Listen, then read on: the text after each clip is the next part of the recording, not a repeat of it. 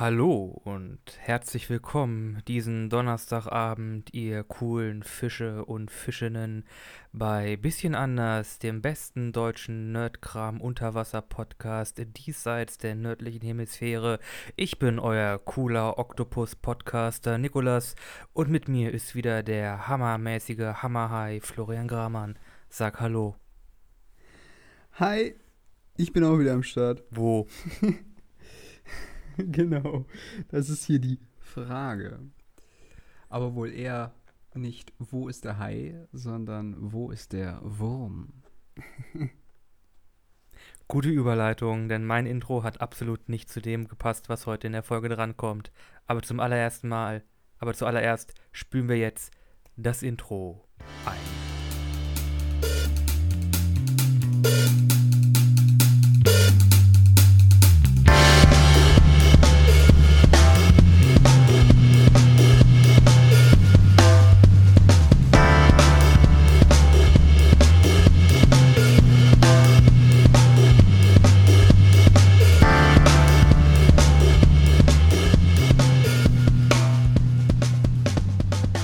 Und da sind wir auch schon wieder. Äh, heute zu etwas, das nicht zu der Einleitungsmetapher gepasst hat, denn wir reden heute wieder über Dune. Science Fiction. Ja. Frank Herbert. Wuhu. Und heute, diesmal, eine ganze Menge. Äh, dass oh wir das, ja. das Projekt auch jetzt demnächst abschließen wollen. Das heißt, diese und nächste eine Sitzung noch, eine Folge noch.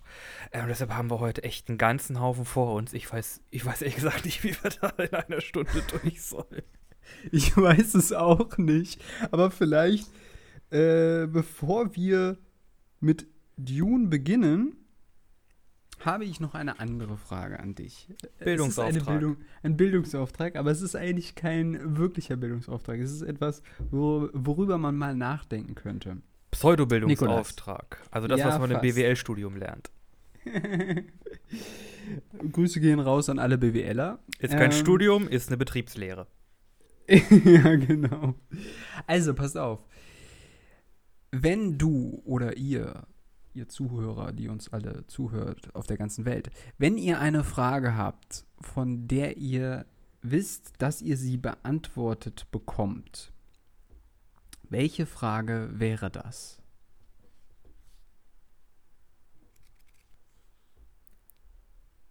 Nico, welche Frage hast du? Ich hätte gerne die Lottozahlen der nächsten Ziehung.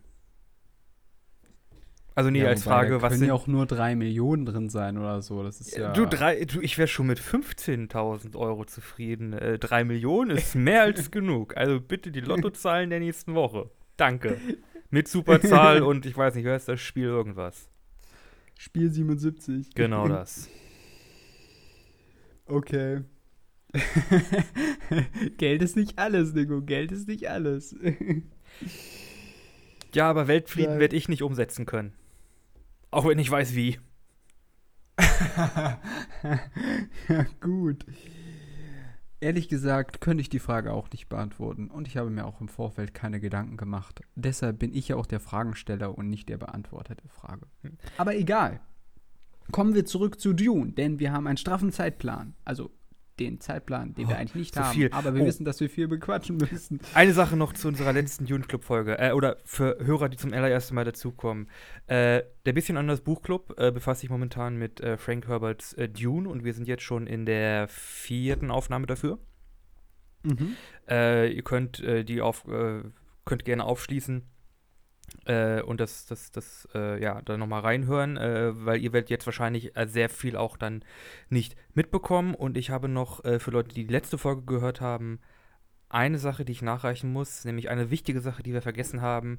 Lady Jessica ist nämlich schon schwanger und äh, schwanger mit äh, Duke Letos Kind äh, und die Informationen haben wir in der letzten Folge komplett äh, weggelassen. Mm, Nee, diese Information kriegen wir aber auch erst eigentlich jetzt.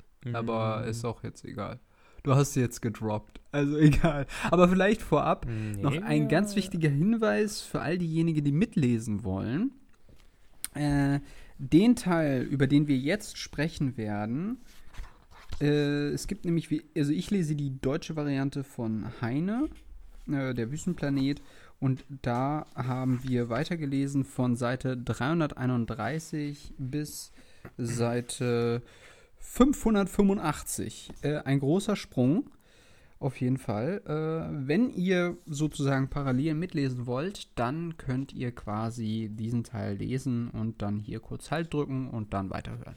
Genau. Für die deutsche Variante. Äh, in der englischen Variante von äh, Hodder äh, ist, sind das Seiten 174 bis Seite 389 bis zum Ende vom Buch Muad'Dib.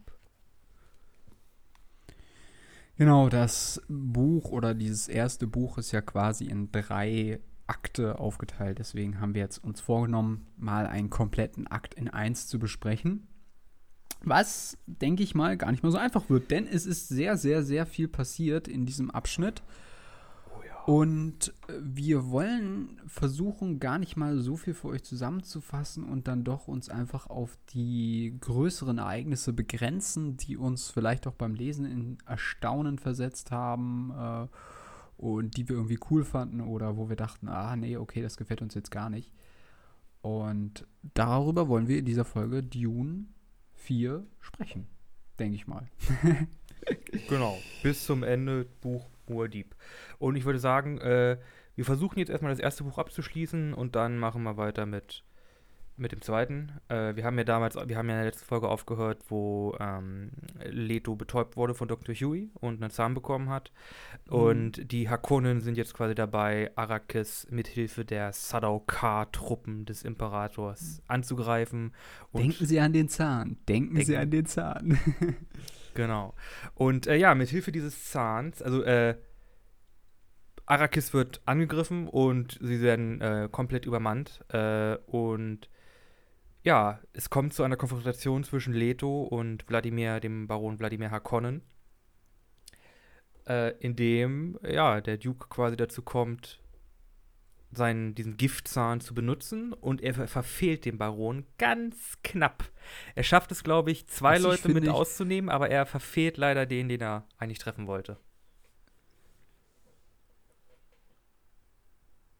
Ja, ja, aber ich finde, das geht irgendwie alles ziemlich flott, ehrlich gesagt. Also ich habe das Gefühl, ich weiß nicht, wie das bei dir rüberkam, aber ich habe das Gefühl, okay, Frank merkt irgendwie, also der Autor merkt irgendwie, okay, shit, ich muss jetzt irgendwie mal die Geschichte ein bisschen in Schwung bringen.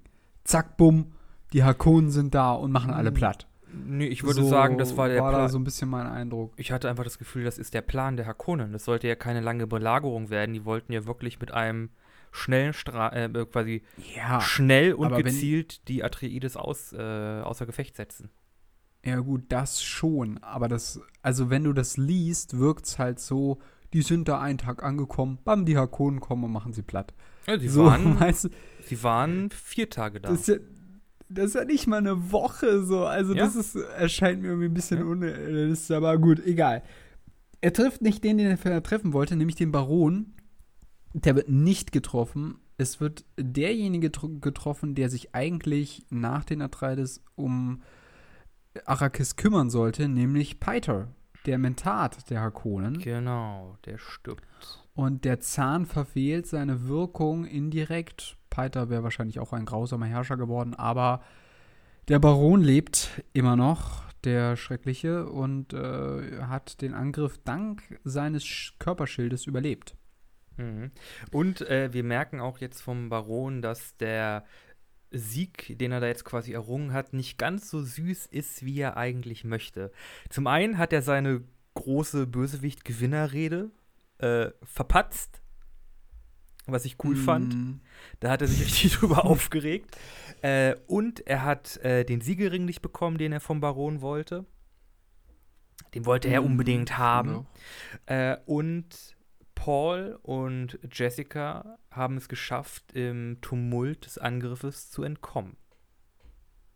Ja, aber mit Hilfe des Verräters Huey, der im Grunde ja eigentlich doch ein, im Herzen ein Atreides ist, aber er ja seiner Frau, seine Frau befreien wollte. Genau.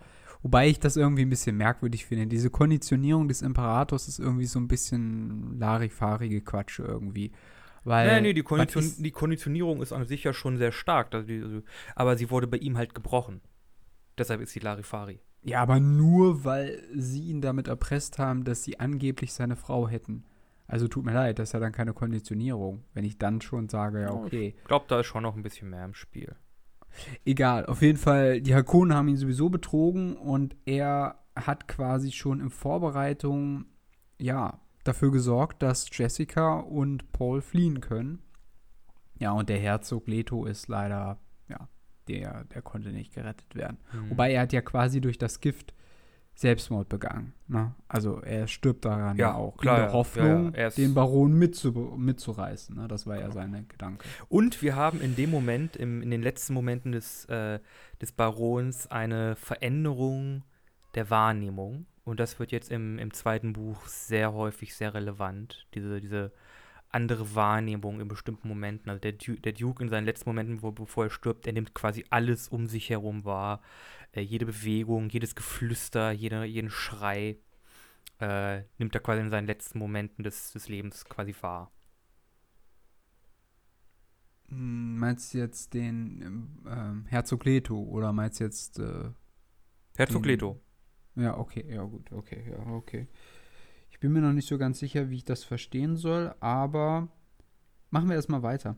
Es ist, ja gut, also gut, Leto ist tot, das war irgendwie schon relativ absehbar. Also, wie gesagt, ich bin immer noch ein bisschen im Struggle mit Frank, äh, Frank Herbert, weil ich das, diese lineare Schreibweise nicht mag. Ja, aber jetzt kommen äh, wir ja zu dem geilen Scheiß, wo das aufgebrochen wird. Der Plan ist ja jetzt ja, durchgezogen nicht so ganz, finde ich, weil du hast halt immer noch die Prophezeiung und so weiter und es ist doch relativ geradlinig, in welche Richtung das tendiert. Aber egal. Kommen wir erstmal ähm, dazu, dass Jessica und Paul überlebt haben und äh, mit einem Kopter in die Wüste gebracht werden oder sollen da ausgesetzt werden. Genau, dass sie quasi dann halt erstmal irgendwie sterben. Platt. ja, das ist aber halt auch so ein Move, wo ich mir denke, so, wenn du Leute loswerden willst, mach den Scheiß selbst, ganz ehrlich. Ja, aber das ist halt nicht das Ding vom, vom, von den Harkonnen. Das ja, machen das die nicht. So, den ja, Scheiß machen die nicht. Das ist immer derselbe Bösewichtfehler. Ja. Das ist so, das ist, weißt du, das ist einfach, da würde ich jetzt einfach mal sagen, Frank, das ist einfach schwach.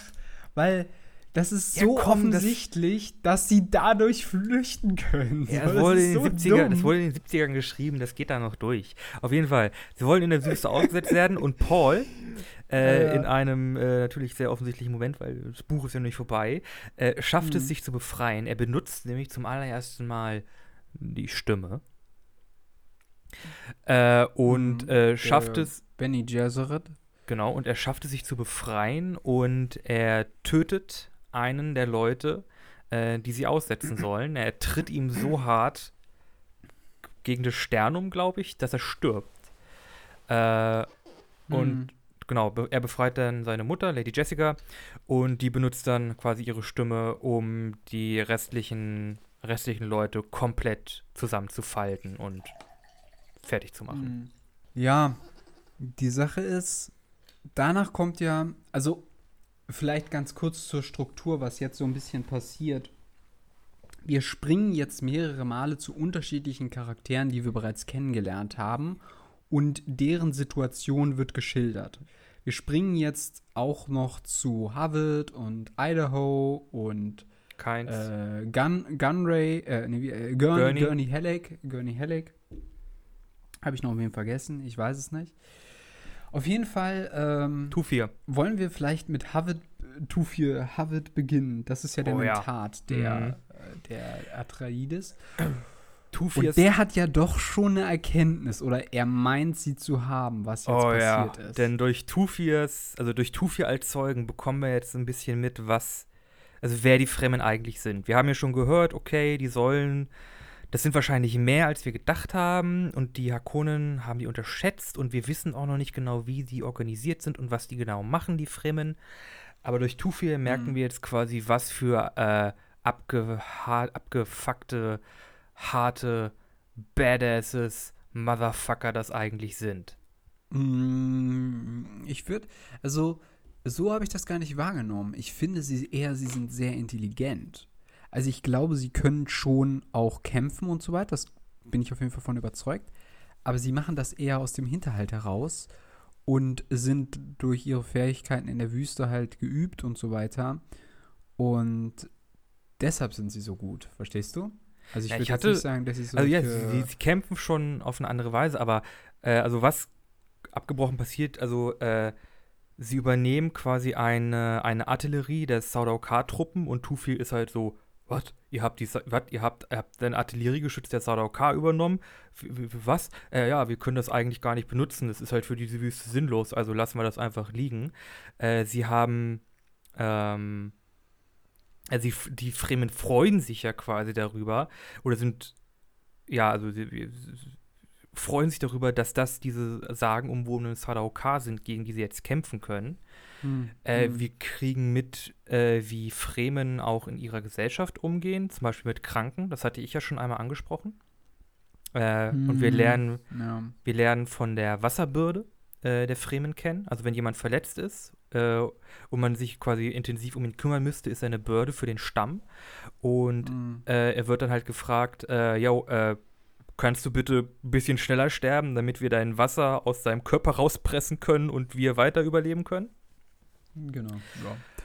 Und äh, wir äh, kriegen mit, dass die Fremen auch äh, quasi so Kamikaze-mäßig kämpfen, denn in einer, in einer, ähm, in einer Szene. Ja, sie sind, sind relativ opferbereit. Genau, übernimmt ne? quasi ein, ein Fremen einen Topter und äh, fliegt den direkt in einen Truppentransporter und killt irgendwie 300 Sardaukar-Truppen. Nee, nicht ganz. Nicht ganz so viele. Nicht ganz? Es sind ja nur 1000 da, da auf dem Planeten. Okay. Also ganz oder, so viele. Oder 30. Ich glaube, es waren 30, so 30 ich. oder. Ich glaube 30. 30. Drei ja. ist da irgendwie Über die Sadokar sind daraufhin, das erfährt man später noch, ziemlich angepisst ja. auf die Fremen, weil sie halt eigentlich denken, sie sind die Motherfucker of the Universe, also die heftigsten Kriegstruppen, die es gibt. Das ist ja auch der und Mythos, merken gerade Shit. Wurde. ja, kriegen, ja, genau. Shit, da kann uns einer die Stirn bieten, so nach dem ja, Motto. Die kriegen voll den Arsch Aber man muss leider sagen, man muss ja leider sagen, diese, dieses ganze Kapitel mit Two für Harvard, der dann halt mit, mit einem Fremen verhandelt, also weil er hat halt ein paar Leute unter sich, die mhm. auch gegen die Hakonen gekämpft haben, aber natürlich jetzt teilweise verwundet sind und halt in die Wüste geflohen sind. Und er will eigentlich für sie halt raushandeln, dass sie sich dem Stamm anschließen können. Das tut er auch oder er schafft es halbwegs. Dann werden sie aber überrascht und die, ja, Sadoka äh, nehmen dann, glaube ich, die, die restlichen gefangen oder töten die und Tufi Havet gerät in die Finger der Harkonnen. Genau. Und daraufhin äh, hat er ja auch eine Erkenntnis, ne? Oder er, er nimmt ja an, dass Lady Jessica weiterhin die Verräterin ist, ne? Weil sie denkt, die Bene Gesserit Hexe hat quasi ja. seinen Herzog äh, verraten. Ja, genau. Und er wird, das greift jetzt glaube ich ein bisschen vor, aber er wird letztendlich auch der Mentat oder der neue Mentat für die Hakonen. In gewisser Hin, also wir kriegen später noch mit, dass er da schon so ein bisschen in die Richtung tendiert, aber genau wissen wir das jetzt noch nicht. Aber ja, also Tufi Havitz äh, ist halt der Überzeugung, äh, Jessica hat ihren Mann und Paul verraten, weil, und das ist das, der entscheidende Punkt, keiner weiß gerade vom anderen, wo er ist, wie es ihm geht und ob mhm. der eine oder andere überlebt hat. Und das ist die, der größte Knackpunkt. Und Tufir weiß halt nicht, dass Huey äh, eigentlich der Verräter ist. Ne? Und deswegen nimmt er an, dass Jessica äh, das Haus Atreides verraten hat. Mhm. Aber gut. Wollen wir weitermachen Ge mit Paul und Jessica? Ja, jetzt kommt so ein Kapitel, das ich nicht mochte. Ehrlich? Ich fand das super. Denn oh. durch, durch den ganzen Stress, äh, durch den ganzen Stress ist jetzt Paul quasi mental an den Rand getrieben worden. Und jetzt dieser Schock von dem Angriff, äh, den, dem Tod seines Vaters, äh, dass er jetzt auch zum ersten Mal getötet hat, dass, äh, dass, dass sein, sein Haus jetzt, das Haus Atreides quasi zerstört wurde, dass. Äh, nee, da hat er noch nicht getötet. Da hat er noch nicht getötet. Hat der? Oh nein, stimmt, nee, das kam später. Das stimmt, ja, du das hast recht. Später. Tut mir leid. Oh Gott, jetzt habe ich zwei Sachen. Alles gut. Habe ich zwei Sachen durcheinander gebracht. Aber auf jeden Fall, durch diesen ganzen Stress und diesen Schock passiert etwas im Paul. Ja, es ist fast wie so ein Dammbruch auch, ne? Genau, und also, sein, es wird ausführlich beschrieben, dass sein Verstand sich quasi ausweitet und Höhen und mhm. Weiten erreicht, die in der gesamten Geschichte der Menschheit zuvor noch nie erreicht wurden. Und er sieht, äh, er sieht, äh, was in der Vergangenheit war, er sieht, was im, im, im schrecklichen Jetzt ist und er sieht, was in der Zukunft sein könnte. Spoiler, das passiert während des ganzen weiteren Abschnitts permanent. Aber ja, äh, es ist enorm und die Sache ist, sein, seine Gedanken und sein, seine, seine Wahrnehmung, die wird so groß, dass er damit überhaupt nicht klarkommt. Gleichzeitig passiert aber noch etwas anderes. Und das ist das Interessante an Paul, weil er ja sowohl eine Bene Gesserit-Ausbildung hat, als auch eine Mentatenausbildung. Und das bedeutet, dass er als Mentat gleichzeitig diese neuen Informationen ständig verarbeitet. Das heißt, er sortiert sie, er organisiert sie, er äh, baut Strategien auf, verfolgt Gedankenströme und das Ganze passiert so dolle und so permanent, dass er nur noch strategisch, taktisch und logisch denken kann, was ihn aber keinerlei Gefühle zulässt, die er eigentlich haben sollte, weil sein Vater gerade gestorben ist. Und ich glaube, im Grunde ist das eine, eine Abwehrreaktion seines Geistes auf die Geschehnisse, die gerade passiert sind. Mhm. Und er ja. fragt sich auch während dieses Kapitels die ganze Zeit, warum kann ich denn nicht weinen? Warum kann ich denn eigentlich nicht weinen? Was ist ja, denn hier los? Warum kann ich nicht einfach. Ne? Und, und in dem Moment, ähm, ja, und deswegen mochte ich halt in dem Moment das Kapitel nicht, weil also ich meine, letztendlich ist das alles logisch, aber er wirkt halt unheimlich arrogant irgendwie in seinen Denkströmen, wenn man die dann so hört oder quasi liest, ne? Ich weiß nicht.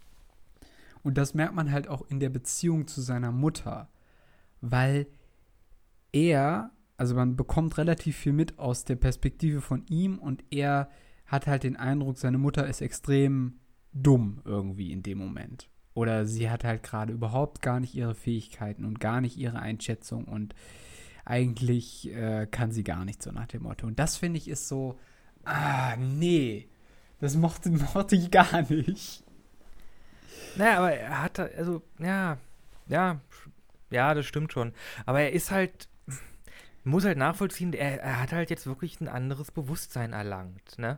Also er ist, er, er ist ja er ist sich ja quasi jetzt des, des gesamten Universums Ja, das ist auch bewusst. so so ja, aber er kann diese Macht nicht kontrollieren. Ne? Also mhm. er ist noch ein, ein, äh, ein, ein Winddrachen in einem Wirbelsturm, ne? aus Gedanken, die auf ihn einströmen. Und das Problem, was er momentan meiner Ansicht nach hat, ist, dass er viel zu sehr, äh, äh ich musste da an Yoda denken, der immer sagt, immer irgendwo anders, nicht im Hier und Jetzt in der Gegenwart. Und das ist nämlich das Problem von Paul, weil er ist in seinen Gedanken so gefangen genommen, dass er die vor ihm liegende Realität gar nicht gut wahrnehmen kann. Also er hat da noch gar nicht die Kontrolle über das, was gerade mit ihm geschieht. Habe ich, nee, hab ich zumindest hat, den Eindruck. Ja, ja, er, er, er hat kom momentan komplett die Kontrolle verloren, aber er bekommt sie im Laufe ein bisschen wieder. Also er kriegt schon ja. Ähm, Aber ja, er, er ist, ich meine, er, er macht diese Erfahrung ja jetzt zum allerersten Mal, ne? Also ich kann schon nachvollziehen, dass das, also das, das, ja. das, hat ihm ja im Grunde komplett abgefuckt. Also ich kann schon nachvollziehen, dass er jetzt irgendwie auch, ja, anders, halt, er ist, er ist jetzt anders. Er ist halt jetzt der fucking Quizards Haderach.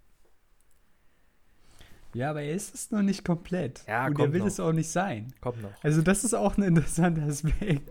Aber. ja, aber genau. Aber du weißt jetzt schon, es wird so kommen. Und das ist das, was ich nicht mag. Verstehst du? Du weißt, es wird so kommen. Und es ist egal, ob Peiter stirbt oder sonst wer.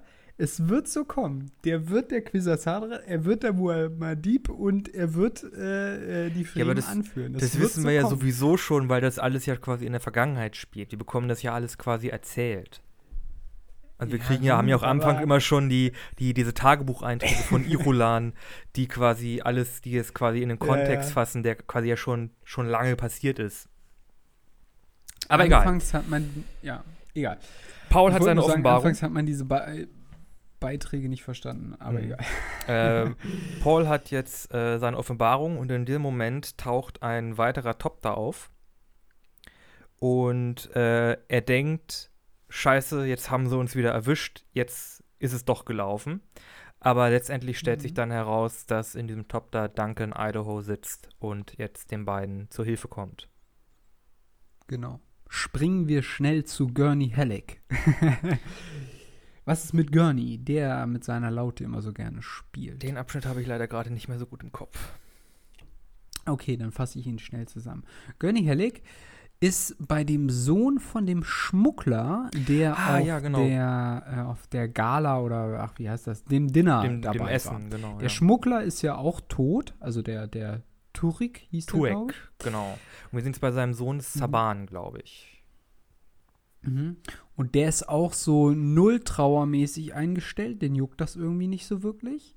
Mhm. Und der will sich auch an den Hakonen rächen, aber nicht so wie Gurney Halleck das fort. Gurney Halleck ist ja dann doch mehr so ein bisschen der impulsivere, hatte ich zumindest den Eindruck, mhm. während dieser Schmugglersohn dann doch mit mehr mit Schleue vorgehen will. Mhm. Und er macht ihnen halt das Angebot, okay, pass auf, ähm, du führst hier quasi diesen kleinen Trupp von Atreides-Leuten, äh, Soldaten an, schließt euch mir an und dann kann ich für eure Sicherheit halbwegs garantieren, beziehungsweise wir beide versuchen uns zu rächen. Und auch da haben wir halt wieder den Aspekt, dass weder Gurney Halleck noch dieser Schmuggler wissen, was mit Jessica, Idaho, Huey oder Tufi Harvard passiert ist. Also momentan haben die sich noch nicht alle getroffen. Ich hoffe, sie werden sich wieder treffen. Das wird bestimmt interessant. Großartig viel mehr passiert da auch gar nicht. Äh, sie entscheiden sich dann dazu, zusammenzuarbeiten. Genau. Soweit ich mich in Erinnerung habe. Genau, ja. Genau, genau. Ja. Äh, genau. Dann, äh, was passiert als nächstes? Gibt es ja noch ein äh, kleines Kapitel mit dem Baron, ne? Genau. Äh, wo? Das habe ich aber auch nicht mehr so gut im Kopf. Äh, das nächste, wo ich jetzt einsteigen würde, wäre. Äh, da war das ja so, dass. Ähm, ich meine, er spricht dann mit seinem Neffen wie hieß der denn nochmal? Das war nicht. Äh, Fate, Fate Rauter. Ah, nee, er, er spricht mit. Nee, war das ähm, nicht der andere? Ja, ja, äh, Rab Raban, die Bestie. Raban, ja, genau, der. Der soll jetzt quasi der nächste, ähm, ja, äh, Fief. Arrakis. Der, er soll jetzt quasi Arrakis führen und, äh, er soll den Planeten ausquetschen. Er soll den Planeten quasi ausquetschen, denn äh, jetzt diese ganze Aktion hat irgendwie mehrere Millionen, Milliarden Solari gekostet und das haben alles die Hakonen bezahlt. äh, aber der Baron ärgert sich ein bisschen auch, dass Peiter gestorben ist. Stimmt, ja, ja. Hm, stimmt. Also vielleicht, um ganz kurz nochmal diese Summe klar zu machen. Er muss jetzt den Planeten ausquetschen, 60 Jahre lang, um diese Summe die sie bei der Gilde bezahlt haben, um diese Truppen zu verschieben, wieder zu bezahlen. Also diese Gilde mit diesen Raumschiffen ist ultra stark. Die haben ultra die Macht. Wirklich.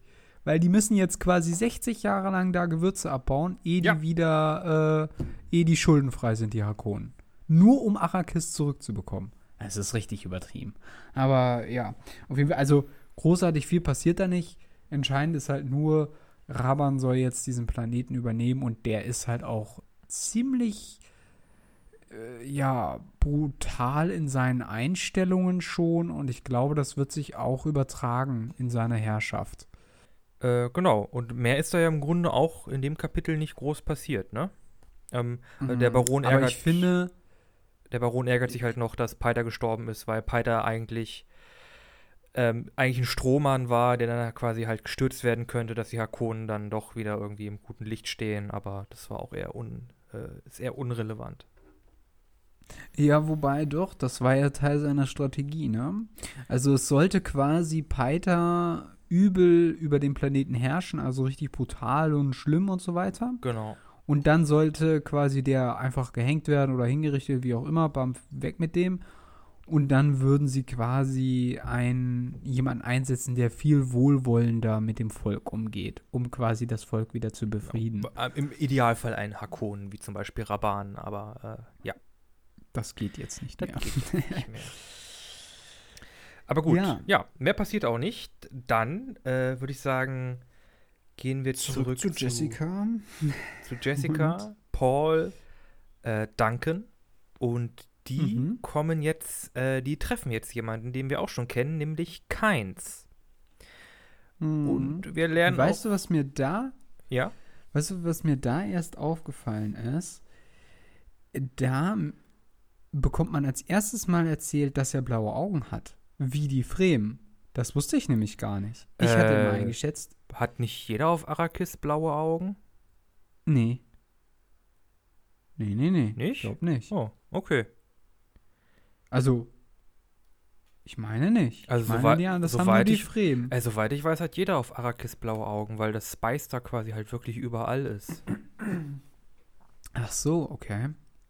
Na gut, okay, das wusste ich nicht. Ja, aber so wie viel, wie man später noch erfährt, ist, ja, ist die Familie von Keins ja schon länger auf dem Planeten. Ja, ja. Aber äh, er wird ja dann, äh, oder also Jessica und Paul werden ja dann zu ihm gebracht durch eine Höhle der Fremen. Und jetzt Genau, wissen wir auch, woher die Macht von äh, Keins ausgeht. Genau, er ist, äh, die werden nämlich in eine Siege gebracht, äh, eine unterirdische Höhle.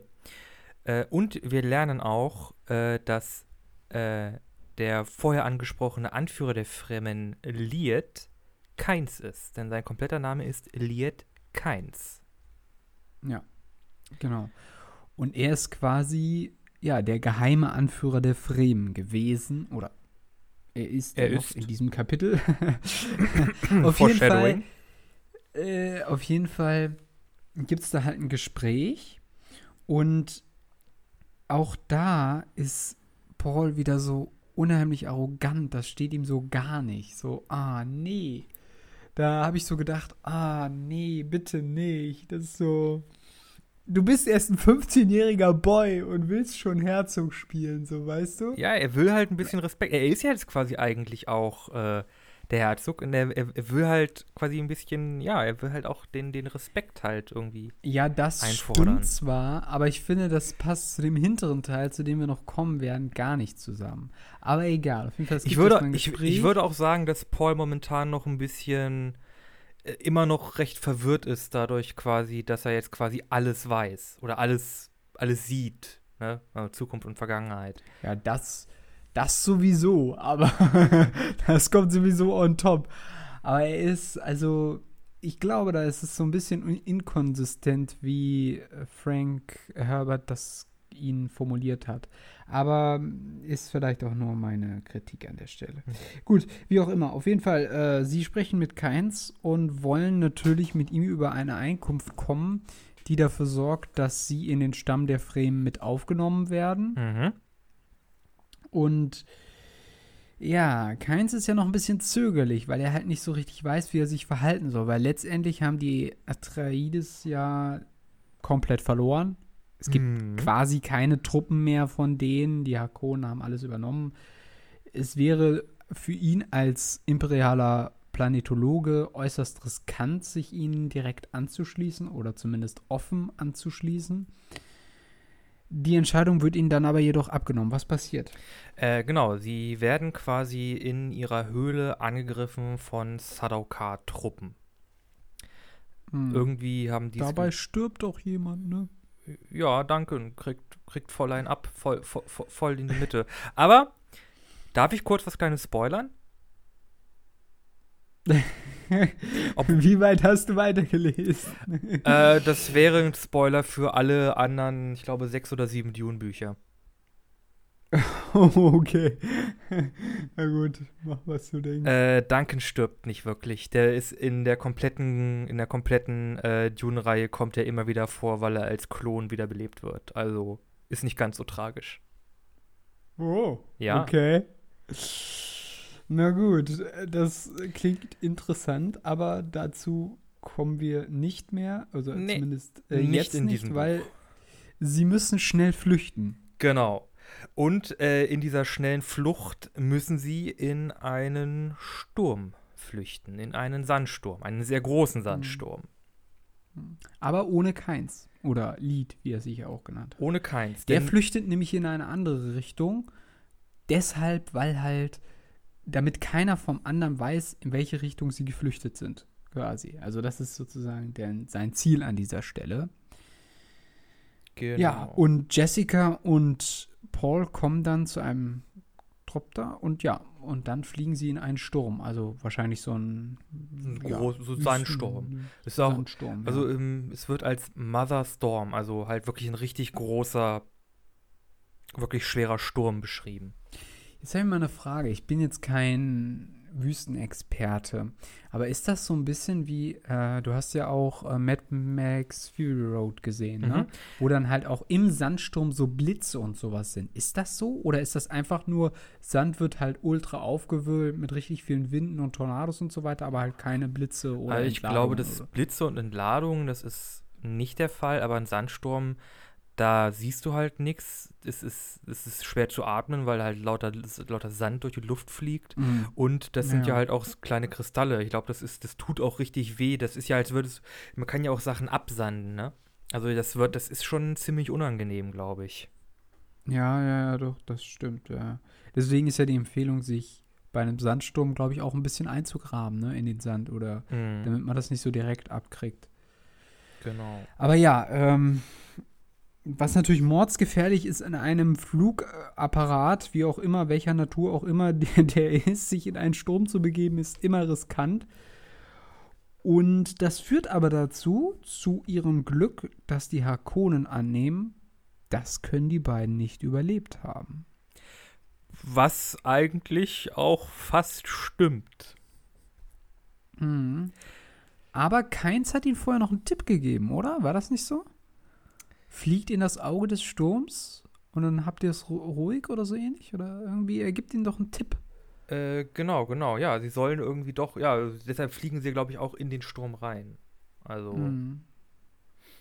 Auf jeden Fall, Jessica hat ultra Schiss. Paul ist ein 15-jähriger Boy, der irgendwie äh, schon ganz früh beigebracht bekommen hat, wie man so ein Ding Flugapparat fliegen fliegt, kann. da so ein Mhm. Dropter. Äh, Naja, aber er kriegt's hin, ne? naja, äh, so gut es geht, denn äh, Mehr oder minder. sie haben dann doch letztendlich eine ganz schöne Bruchlandung. Äh, legen sie mitten im Sturm hin. Äh, zum Teil aber auch, glaube ich, Mhm. gewollt, weil sie wollen halt ihre Spuren verwischen und sie wissen halt, dass die Sandwürmer dann quasi das, die Überreste äh, des Topters quasi vernichten und es dann keine Spuren mehr gibt. Genau. Also sie landen dann in der Nähe von Felsen, begeben sich schnell zu den Felsen und dann wird quasi der Top dahinter ihnen von einem Wurm verschluckt. Sie haben aber dann noch, es gibt eine kurze Szene, da haben sie irgendwie Pro Probleme, ihre Sachen aus dem Topter zu bekommen. Und dann MacGyvern die da irgendwas zusammen. Die Szene habe ich ehrlich gesagt nicht wirklich verstanden. ja, ich auch nicht. Die machen da irgendwas, irgendwas mit einem. Stimmt. Die, ja, ja, die, die, die, die. Ja, die, die machen da irgendwas mit, mit, mit Schaum, äh, mit ein bisschen Wasser aus ihren, aus ihren St- Still Stillsuits und äh, äh, oh Gott, was Ja. noch? Irgendwie Sand oder so? Nee, Jessica, ich glaube, da sind sie schon vom Körper weg, aber sie gehen dann durch die Wüste und wollen dann so einen Felsen herabsteigen und dann rutscht Jessica in so ein Sandloch und ist dann da quasi stecken geblieben Genau. und ihre Sachen sind aber auch in diesem Loch Genau, und genau. ohne diese Überlebenssachen werden sie halt sterben und Jessica stirbt fast auch, aber sie hat ihre Bene Gesserit-Fähigkeiten eingesetzt, um sich in so einen Wachzustand Genau, zu sie, sie versetzen. f- fährt quasi ihre Körperfunktion runter äh, und muss Hm. weniger atmen, ihr Herz wird langsamer und dadurch erstickt sie quasi nicht und Paul kann sie dann ausgraben.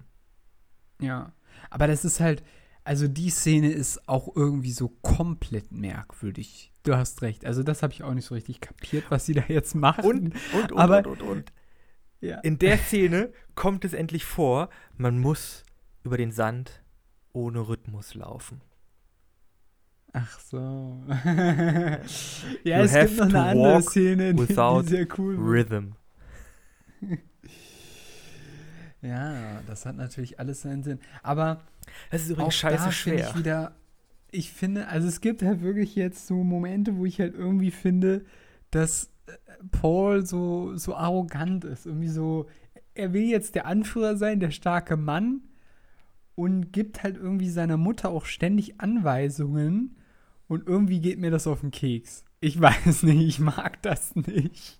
Ja, ja, ja,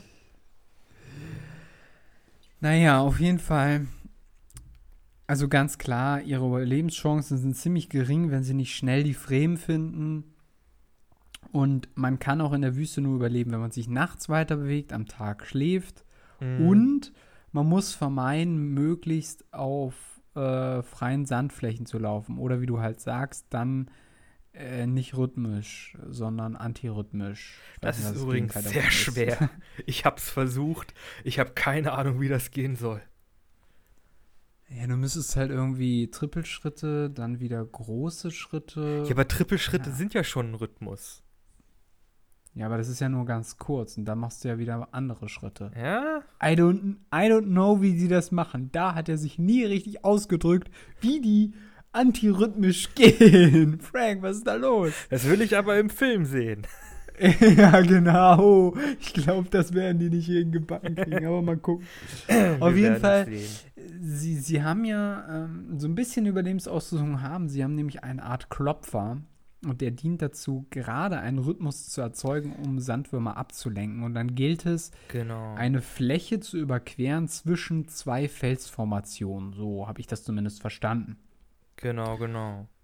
Und ähm, das gelingt ihnen auch relativ gut. Also, relativ. ich glaube, sie kommen so drei Viertel und dann kommt der Wurm aber ihnen dann doch hinterher. Genau, und, und da müssen laufen. sie sich wirklich beeilen, auf diesen Felden zu kommen.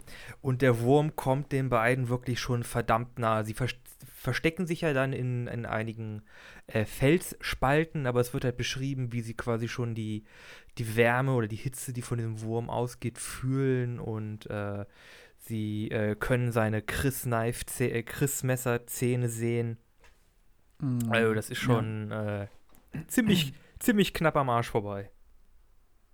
Also man kriegt halt jetzt immer mehr Einblick, wie das Leben in der Wüste direkt ist. Man, man kann ganz gut sagen, dass dieser erste Teil noch sehr viel war, wer sind die Personen, mhm. dann hat man halt diesen Haushalt, wie sind die Beziehungen zwischen den einzelnen Personen und jetzt kriegen wir eine volle Dröhnung Arrakis. So ein bisschen, ne? Also um das vielleicht mal so ein bisschen zu kompakt äh, irgendwie zusammenzuraffen. Und das ist halt auch diese, dieses Überleben mit den Würmern, die einen tagtäglich umbringen können, wenn man sich über Dünen bewegt. Mhm. Ja, und dann äh, treffen sie ja in dieser Felsformation auf ein paar Leute, ne? ja, äh, sie treffen nämlich auf die Fremen. Äh, mhm. Nämlich auf, äh, genau zu sein, die Siege Tabach. Tabach? Tabak? Barak? Irg irgendwas wird davon schon gepasst haben. Auf jeden Fall die Gruppe. Wobei, wollen wir das jetzt schon spoilern? Noch nicht. Ich sag's gleich. Wir kommen sowieso gleich darauf zu sprechen. Okay. Auf jeden Fall, in dem Moment wissen sie noch nicht, hm, sind die Fremen jetzt ihnen noch freundlich gesonnen oder eher nicht? Äh, es, da gibt es so eine kleine knifflige Situation und sie wissen noch nicht so richtig, was passiert jetzt. Weil wenn die Fremen halt sagen, okay, das sind Ausländer und die töten wir jetzt schnell, damit wir deren Wasser kriegen, das wollen Jessica und Paul dann auch wieder nicht. Aber sie wollen auch keine Fremen töten, weil eigentlich wollen sie sich ja mit denen verbünden. Ja, ja, die wollen ah. ja nicht bei denen unterkommen. genau. Aber wir müssen ein bisschen hinne machen. Wir sind schon fast bei, ah, bei der Dreiviertelstunde. Ja, gut, also sie kommen genau. da an, dann wechselt erstmal die Szene wieder. Wir kommen nämlich wieder zu Keins. Und Stimmt. Wir kommen quasi jetzt, äh, wir, wir, wir äh, erfahren jetzt quasi, wie Keins stirbt. Der äh, ist ja in der Wüste, Er klammert sich an so ein Stück Forspice, also so Wurmkot oder so.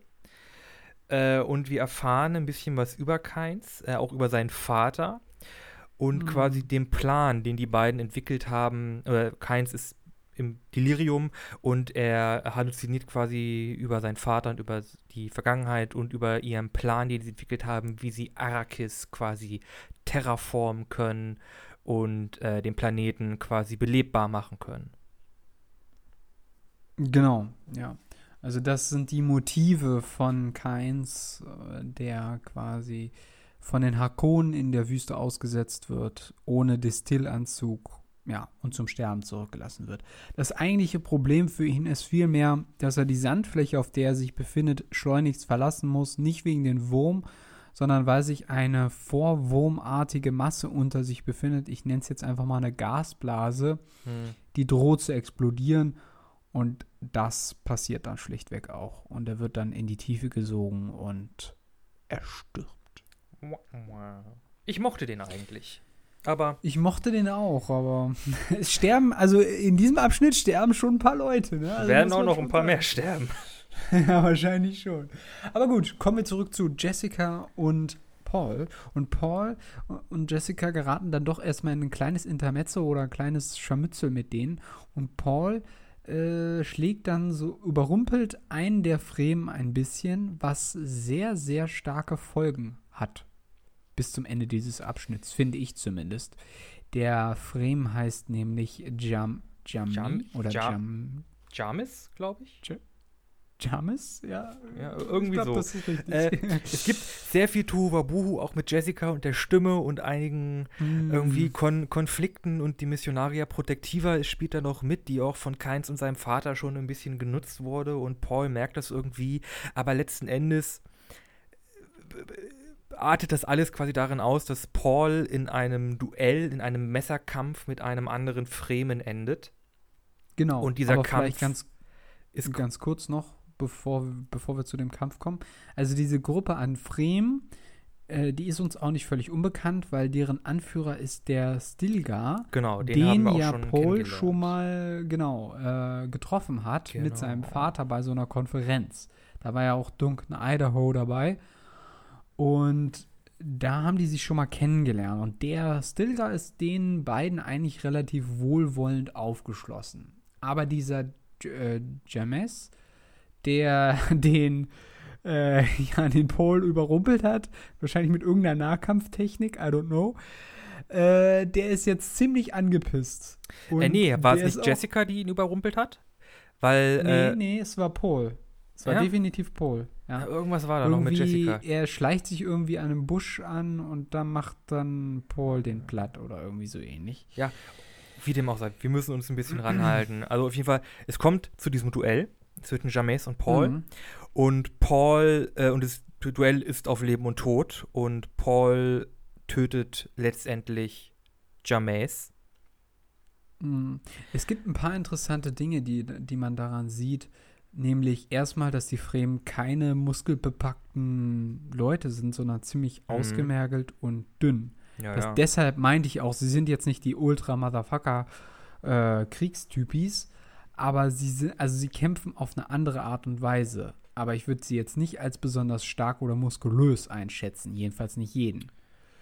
ja, aber ich glaube, in, in so einem militärischen Kontext ist, glaube ich, die Stärke eines einzelnen Kämpfers nicht so wichtig. Also, das ist ja dann schon auf einem, das ist ja schon nochmal eine andere Art von, von Kriegsführung. Ja, das, da gebe ich dir recht, das, das stimmt. Da Ja. ist ja eher so, eher, das ist eher so die Disziplin des Volkes, ne? Mhm. Aber ja, genau. Also Paul schafft es, seinen Widersacher zu besiegen und es gibt da noch so ein bisschen Struggle, weil die denken halt erst, er hätte mit dem gespielt. Dabei hat Paul, wie gesagt, noch niemanden getötet und das ist wirklich die und erste er Person, wollte die quasi. getötet hat. Ja, ja. Und das ist das erste Mal, dass er tötet, ge- getötet hat und das war den Fremen halt so gar nicht klar. Äh, und auch Paul ist ja nach seinem, nachdem er James getötet hat, äh, kommt er quasi in so, eine, in so eine Euphorie. Die wird aber dann quasi von Lady Jessica, die benutzt ja eine bestimmte Form der Stimme, quasi sofort unterdrückt, Mhm. dass Paul nicht quasi dieses, dieses, in diesem, diesem Jubelmoment des Tötens quasi wahrnimmt. Also er, er trauert ja dann auch richtig um James und er Genau, das also ich auch erst später, wenn er begraben wird, weint ja, Paul sie haut ja dann erstmal raus. Ja, ja. ja bitte. Ja, ja, genau. Also sie, sie haut da eher erstmal raus, ihm entgegen. Na, wie fühlt sich das an, du Mörder? So nach dem Motto. Und ja. das äh, bringt ihn erstmal richtig auf den Boden wieder zurück. Ne? Also es geht, es geht, das ist eine sehr interessante Sache, weil es geht halt in dem Moment darum, dass nicht im Gedächtnis abgespeichert werden soll, Töten ist was Gutes, sondern Töten ist eigentlich was Schlechtes. Etwas später im Buch ja? kommen wir dann ja noch, kriegen wir quasi noch mal eine, eine Gegensituation dazu, wo mit einem mit einem der Hakonen-Charaktere, die das diese diese Szene mm, oder dieses Verhältnis mm, komplett auf den Kopf stellt. nach diesem Kapitel. Ja. Ach, ja, ja, ah, ja stimmt, genau, das kam genau. direkt danach. Aber da kommen genau. wir gleich noch zu. Ja, ja. Da, da kommen wir gleich dazu. Auf jeden Fall äh, es ging auch so ein bisschen darum, ob Jessica möglicherweise eine weitere ehrwürdige Mutter ist. Und das hat dieser Jamar halt die ganze Zeit angezweifelt, weil da geht es halt um diese Prophezeiung und diese äh, Bene Gesserit Protectiva, bla bla bla, etc. Ob das jetzt wirklich alles so dem entspricht. Und quasi mit diesem Besiegen, mit diesem Kampf, wurde schon ein erster Schritt in die richtige Richtung für die beiden gemacht, dass sie halt in den Stamm der Fremen aufgenommen werden. Und man muss halt dazu sagen, diese Entscheidung, ihn da in den Busch so ein bisschen bewusst zu schlagen, hat halt ultra viele Folgen. Er musste mhm. gegen ihn kämpfen, er musste ihn töten, dann musste er auch noch sein Wasser annehmen, was er ja eigentlich nicht wollte, weil wer saugt schon gerne einer anderen Person das Wasser aus, nachdem er ihn getötet hat. Er muss sich als sein Freund ausgeben, was nochmal schwieriger ist für ihn. Und später kommt noch was on top, was wir später erwähnen. Aber jetzt erstmal zu den Harkonen. Halt, Nein, wir müssen doch noch einmal zurück. Okay, was gibt's? Denn Paul hat während dieser Szene, oder nee, das kommt, glaub, kommt das erst danach, wo er nochmal so einen richtigen Trip hat, weil er auf die, weil er das Fremessen gegessen hat und das mit Spice versetzt ist? Das kommt später, das kommt okay. später. Okay, dann war ich schon wieder zu schnell. Äh, ja, dann äh, wechseln wir einmal auf die andere Seite der Galaxie. Äh, zu, auf dem Planeten Giddy Prime, den Hauptsitz, den, den Hauptplaneten der Harkonnen und die Stadt Harkon oder Harko, mhm. äh, wo der 17. Geburtstag von Fate Rauta gefeiert wird. Und das ist ein, Planeta ein planetenweites Festival. Und wir bekommen, also mhm. der Baron, also ich, ich, mochte den vorher schon nicht, aber jetzt wird er mir wirklich richtig, finde ich den, oh, furchtbar. Die sind so die klassischen Bösewichte, oh. einfach, die will man nicht mögen die Joffreys oh, die sind, so. Die sind so widerlich. Oh, diese Hakon auch und ah, ja, also. Also, äh, lange Rede, kurzer Sinn. Da wird der Neffe vom Baron vorgestellt, der quasi den Herzog dann ablösen, äh, den Baron dann irgendwann ablösen soll. Genau, ist als sein, Baron sein Nachfolger. Und, und, am besten noch den Imperator ablösen soll. Mhm. Wenn die, denn wir erfahren ganz kurz zwischenzeitlich, ich weiß gar nicht, wo das war, dass der Imperator keine männlichen Nachfahren hat. Und deshalb genau. agiert der Imperator auch so, wie er gerade agiert. Gegen Leto und die Atreides, die ja so ein bisschen aufmüpfig waren, mhm. angeblich. Ja, die hatten, die hatten sehr viel Unterstützung in den anderen Häusern. Genau, aber letztendlich bildet der Baron äh, der Harkonnen eine genauso große Gefahr. Und das erfahren wir auch durch den Grafen Feyring, der quasi ein Botschafter des Imperators ist, auf den dann der Baron dann noch trifft. Mhm. Fairing fand ich immer auch, wenn ihr das liest, das ist eigentlich ein, das ist echt ein cooler Charakter, der, der, der macht quasi Leute verbal, der, der lullt die ein mit seiner Sprache, der macht ganz viele M's und Äs und Ms und packt Leute quasi. Der tut so, dass er so gar nichts kann. Genau, und ne? dann in so einem privaten Gespräch ist er halt wirklich eiskalt, klippklar und sagt so, okay, wenn du Scheiße machst, dann nehmen wir dich hops, okay? Verstanden? Ja. Okay ich kann jetzt wieder mhm. anfangen, wie ein Idiot zu reden. Naja, er mimt den äh, Nichtswissenden genau, oder genau. nur den einfachen, dummen und, Grafen. Aber ja, das ist er nicht. Und wir erfahren auch, dass er irgendwie ein Pro, äh, er wurde auch durch das Gom Jabbar äh, geschickt und er war auch ein Anwärter auf den Quisar Zaderach, aber das ist auch nicht der Fall, weil er ähm, genetisch ein Eunuch ist. Also er ist impotent, er kann keine Nachfahren zeugen. Deshalb äh, ist er quasi konnte er nicht quasi Haderach werden. Äh, aber mhm. das ist alles ganz viel, ganz viel Zeug. Wir haben wenig Zeit. Auf jeden Fall, es gibt dann einen Kampf in einer Arena, genau. denn der ähm, Date Reuter soll sich da beweisen und er beweist sich auf eine harkonisch typische Art, nämlich indem er betrügt. Ne? Also das, was wir jetzt erleben, ist das Gegensatz zu dem, was wir halt bei Paul erlebt haben. Paul hat nämlich einen fairen Kampf gehabt, während der ganz klar betrügt. Äh, alle, beziehungsweise das Publikum gehen davon aus, okay, der Gegner wird einfach unter Drogen gesetzt, was aber nicht passiert. Genau, und, das erfahren, und das wissen wir, weil das Havid eingefädelt hat. Tufi Havid hat da seine Finger im Spiel gehabt. Genau. Und der kämpft dann nämlich gegen einen äh, Sklaven der Atreides, also ein Sklave, der ehemals Atreides war. Und der ist natürlich richtig sauer und will den natürlich umbringen. Ihm wurde aber schon per Hypnose ein Wort eingespeichert, woraufhin seine Muskeln versagen und im Grunde passiert dann auch genau das. Also der Date Reuter sagt dann halt genau in dem Moment die, das Stichwort, wo es ihm zu gefährlich wird. Und dann zieht er die andere Klinge mit dem Gift und tötet den. Und tötet ihn. Den genau. Und er, also er inszeniert sich da quasi wirklich als als, als Held und er feiert halt auch seinen, ja, ja. ich weiß nicht wie vielen Toten in der Arena, das hat er bestimmt nicht zum ersten Mal gemacht. Und das, das, dieser, dieser, dieser, dieser, sein Mord in der Arena wird ja dann so gehypt auch vom Volk, dass der Baron quasi für das ganze Viertel irgendwie eine Fete schmeißen muss. Also man weiß, man weiß auf jeden Fall, der Typ ist genauso skrupellos ja. wie der Baron. Ja, ja. Also er ist nicht anders und man merkt halt, es ist völlig egal, auf welchen Hakonen du triffst. Die sind alle scheiße. Die sind alle scheiße. Die sind alle Außer scheiße. zwei, was wir noch gar nicht gespoilert haben. Aber da kommen wir vielleicht zum Schluss noch dazu. Äh, ja, genau. Okay. okay. Auf jeden Fall. Ähm, Zurück zu Arrakis. genau. Arrakis. Sie sind jetzt in Stilgas Trupp und wir haben noch eine wichtige Person noch gar nicht erwähnt, nämlich Chani. Oh ja. und die soll jetzt Paul unter ihre Fittiche nehmen. Und jetzt kommen wir zu dem Punkt, den ich die ganze Zeit kritisiert habe, nämlich, dass Paul äh, zwischen dieser Phase, wo sein Vater gestorben ist, bis wo sie Stilgers Trupp treffen, total arrogant ist und er will jetzt den Anführer sein und Herzog und sonst wie was. Und plötzlich ist er bei den Fremen und ist wieder ganz klein, aber ganz klein. So und, und, und sagt gar nichts mehr. Und nö, nö, ich, ich bin ja kein Herzog, ich bin ja nur Paul und äh, ja, ja. so, das ist irgendwie so, das finde ich widersprüchlich. Ja, ich glaube, das er kommt einfach, ich, ich glaube, das ist einfach wirklich, dass er aus diesem Schock rauskommt. Meinst du? Ich glaube wirklich, dass dieses, dieses komplett analytische und dieses sehr überhobene einfach. Also ich hatte, ich habe das Gefühl, seine, seine Persönlichkeit wurde einfach durch dieses, durch dieses, das, die Veränderung seiner Wahrnehmung irgendwie überschritten, äh, überschrieben und die bekommt er jetzt mhm. quasi wieder und Chani ist da ein ganz wichtiger Zeitpunkt, denn Chani ist äh, wirklich ich glaube sogar. Die Tochter von Keins. Genau. Im Übrigen. Äh, auch Tochter Keins und halt auch wortwörtlich das, das, die, das Mädchen, die Frau seiner Träume, weil er quasi von ihr geträumt hat schon. Äh, das ist die Frau, die Paul in seiner Vision gesehen hat, als er nach, äh, auf dem Weg nach Arrakis war. Äh, war das Mädchen wo aus der Wo er noch ein Kind war. Wo er noch ein ja. Kind war. Äh, und er sagt ja, er, ich glaube, er nennt sie auch irgendwie seine Nee, das kommt erst später. Aber er ist halt das wirklich sofort von, von Chani, ist er gleich so Wawawu.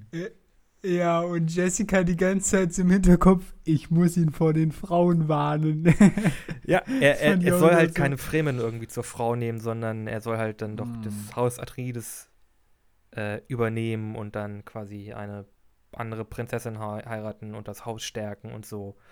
Äh, naja, mehr, aber das finde ich auch wieder so lustig, weil sie merkt ja dann selber, sie selbst war ja in der gleichen Position wie Chani quasi. Sie mhm. ist ja auch keine e von edler Geburt, sie ist auch nur eine Konkubinin gewesen. Trotzdem weiß sie, dass sie mehr gewesen ist als nur eine Konkubine.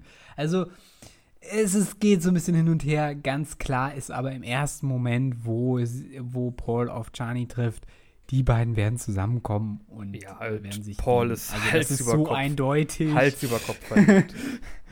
ja, also vom Autor ist da nichts anderes beabsichtigt. Nope. Aber gut, äh, lange Rede, kurzer Sinn. Sie machen sich dann auf den Weg zum Siege von Stilgar. Ne? Genau, genau. Äh, und sie sollen quasi dann auch quasi Teil des Stammes werden. Ähm, genau, Paul wird unter Charnies Fittiche gestellt. Und äh, was passiert noch? Ah ja, Jessica soll ja eigentlich auf Keins Befehl, also Keins hat ja quasi noch den Befehl, Befehl gegeben, dass die Fremen sich um Paul kümmern sollen. Das galt aber nicht für Jessica.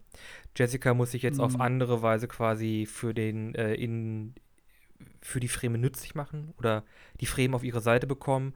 Und das will mhm. sie quasi dadurch lösen, dass sie sich erst an Stilgar ranmacht jetzt sehr salopp gesagt. Ja, aber er macht, aber er gibt aber auch Signale, ne? Ja. Also es ist nicht so, dass er ganz abgeneigt ist. Ich habe auch. Also ich glaube, Jessica ist auch eine ziemlich schöne Frau, ne? Also. Oh ja, ja, ja. Also die, quasi die Konversation, die die beiden haben, ist halt quasi, okay, du bist echt eine ganz schöne Granate.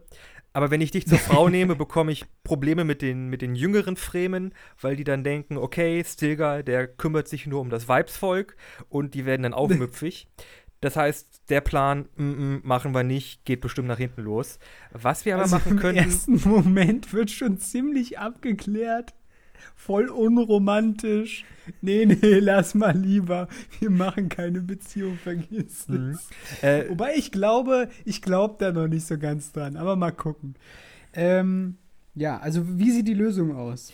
Äh, Jessica soll eine spirituelle Führerin der oder eine Priesterin der Fremen werden und muss dann dafür. Ja, sogar ein, die ehrwürdige Mutter. Ne? Eine ehrwürdige Mutter. Das ist ja das, genau. das, ist ja das Interessante, weil eigentlich gibt es nur eine ehrwürdige Mutter, nämlich die, die den Bene Gesserit-Orden leitet und dem Imperator angehört. Mhm.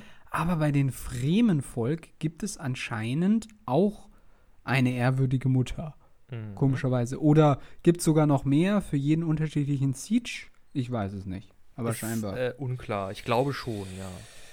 Ja, äh, und da diese Rolle soll jetzt Jessica einnehmen, weil sie halt von dem Bene Gesserit ausgebildet ist und halt auch äh, ja, über Zauberkünste verfügt, die die Fremen nicht haben. Genau. Und sie soll quasi die alte, ehrwürdige Mutter dann ablösen, aber da kommen wir dann später dazu.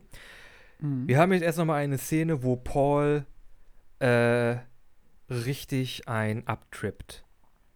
Äh, er ist mhm. Ist das nicht danach? Nee, das ist, glaube ich, noch davor. er, er, also es, es gibt mehrere große Drogen. Meinst du dann, wo, wo er dann mit Jani zusammen Nein, nein, das ist ja, das ist später. Das nee, ist nein. später, ja. Er, er isst ja noch einmal äh, das, das Fremenessen und ähm, er, er, sieht dann quasi noch mal die, die ganze Zeit, die zu, also nochmal die Zukunft, Vergangenheit Ach und so. Ja, und er ja, sieht, ja, wie der ganze Kosmos und wie das Imperium quasi stagniert und die Menschheit sich nicht mehr weiterentwickelt. Und er sieht, dass wie das Universum jetzt quasi auch ihn als mit einbezogen und alle Personen mit einbezogen quasi einen Weg gefunden hat, wie man dieses, diesen, diesen Stillstand aufbrechen kann. Äh, und ich habe in einer, in einem Gespräch zu, zu Dune mal gehört, äh, das Universum hat den Heiligen Krieg gewählt, um diesen Stillstand quasi aufzubrechen. Und Paul ist quasi das Werkzeug dafür. Ja, aber wir haben eine Information zurückgehalten, die wir schon mitbekommen haben, als er quasi diesen ersten Gehirnflash hat. Nämlich, dass Paul erfährt, Jessica und Paul sind selber Harkonnen. ba, ba, ba. äh, ja, sie stammt von den Harkonnen ab. Ja. Und jetzt kommen wir nämlich hinter diese ganze Thematik, was macht eigentlich dieser Bene Gesserit Orden? Und der dient eigentlich dazu, diese Häuser irgendwie beieinander zu halten, gleichzeitig aber auch äh, irgendwie zu züchten Teilweise wird da von Brüterinnen gesprochen auch. Mhm. Wir, auch lernen, wir lernen später noch eine Benny Gesserit äh, kennen. Margot heißt sie. Und sie mhm. ist halt wirklich, also ihre Betitelung ist, glaube ich, auch eine Brüterin. Ja. Also. Und ja. es, also die Sache ist, man ist da in einem Zusammenspiel zwischen Häuserkämpfen gegeneinander. Der Bene Gesserit Orden verfolgt seine eigenen Ziele, damit irgendwie nicht zu viel Trouble entsteht. Gleichzeitig versuchen sie aber auch so viel zu beeinflussen, dass sie im Grunde selbst schon wieder irgendwie eine Macht darstellen. Und irgendwo ist auch noch der Imperator dazwischen. Also es ist ultra komplex und kaum zu verstehen. Entscheidend ist aber, dass Paul Angst hat. Und zwar vor dem sogenannten Dschihad. Dem Heiligen Krieg. Genau. Der, wie er weiß, wenn er, wenn er, wenn er stattfindet, jedem Planeten im ganzen Imperium erreichen wird. ausgehend von dem, was auf Arrakis passiert. Genau. Und da gibt es dann wirklich an einer Stelle, die ich jetzt schnell noch raussuche, Mhm. eine, eine, eine Erkenntnis, die er hat, nämlich, ich zitiere, meine Mutter ist meine Feindin. Sie weiß nichts davon, aber sie ist es trotzdem. Sie ist diejenige, die den Dschihad bringen wird. Sie hat mich geboren und ausgebildet. Sie ist meine Feindin geworden. Also er nimmt jetzt wirklich an, dass Jessica durch ihre Entscheidung, statt einer Tochter einen Sohn zu gebären, nämlich Paul, den Dschihad erst ausgelöst hat. Ja. Und damit ist eigentlich nicht er selbst als Werkzeug des Dschihads, sondern seine Mutter seine, seine Feindin. Hm. Aber ich glaube, und jetzt können wir vielleicht mal ganz kurz auch ein bisschen spekulieren oder, oder uns darüber Gedanken machen, weil das wollen wir ja auch. Ähm, ich glaube, Paul gibt sich da so ein bisschen eine Illusion hin. Weil das, was, also er hat wirklich richtige Angst. Er will nicht, dass Horden von Atreides Soldaten und Fremen hinter ihm stehen und äh, da irgendwie diesen Krieg anzetteln und dann da kämpfen und so weiter. Er will das um jeden Preis vermeiden. Das wiederholt er quasi am Ende jedes weiteren Kapitels wird das wiederholt. Ja klar, er ist, also er ist sich bewusst, da würden Millionen und Abermilliarden von Leuten quasi sterben in diesem Krieg.